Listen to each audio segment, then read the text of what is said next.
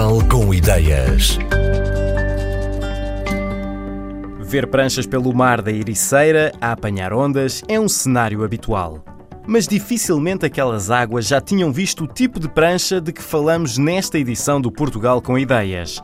Receberam o nome de The Unwanted Shapes e foram construídas de maneira a incluírem lixo plástico doméstico na sua estrutura. Luís Carvalho e Lino Curado são os executores desta ideia. A ideia não é nossa, nem minha, nem do Lino. A ideia parte da Partners, que é uma empresa de publicidade que gera conta da Mel, para uma campanha de sensibilização para a questão ambiental e o mau uso dos plásticos.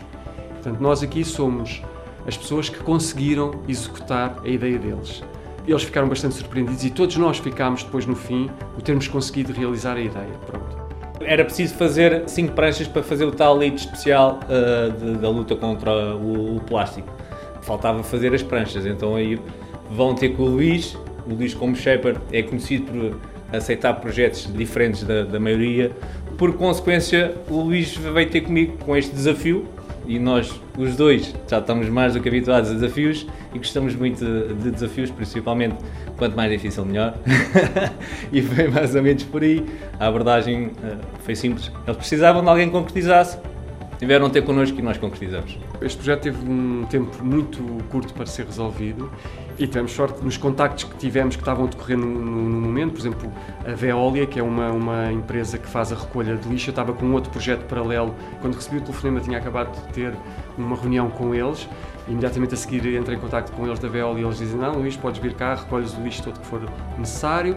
Depois também tínhamos outro fator a nosso favor que rapidamente percebemos, apesar de termos tido no início uma, uma tentativa de fazer uma prancha com um processo diferente, mas percebemos que se calhar o processo através de um molde seria mais eficaz, rápido e seguro e tínhamos uns moldes disponíveis também de um outro projeto que também é fabricado aqui nesta fábrica.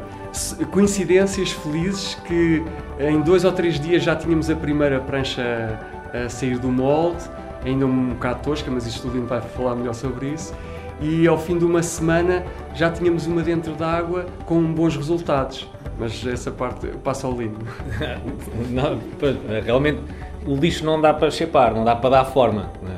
Temos que considerar que tivemos uma semana e meia, quase duas semanas para fazer as pranchas.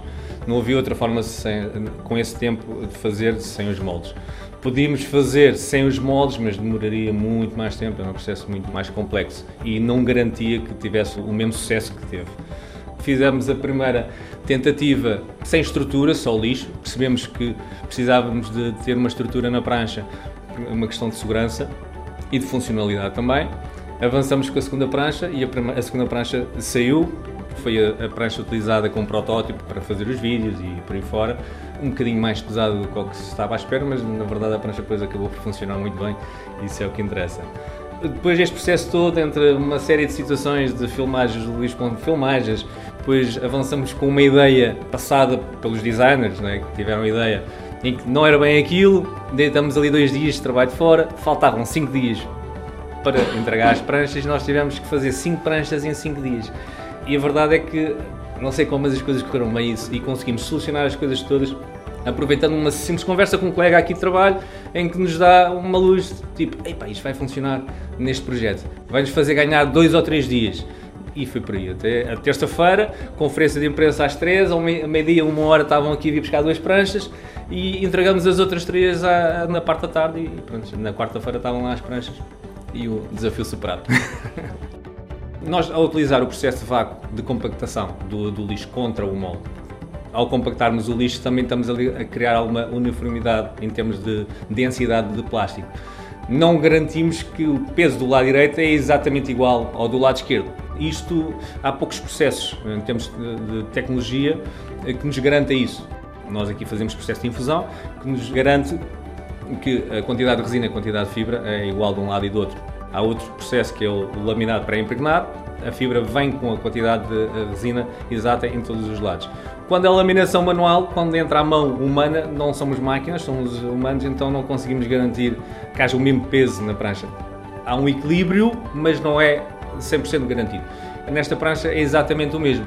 Não garantimos que o peso do lado direito é igual ao lado esquerdo, mas a prancha está equilibrada. Pelo menos não tomba para um lado nem para o outro. A verdade é essa.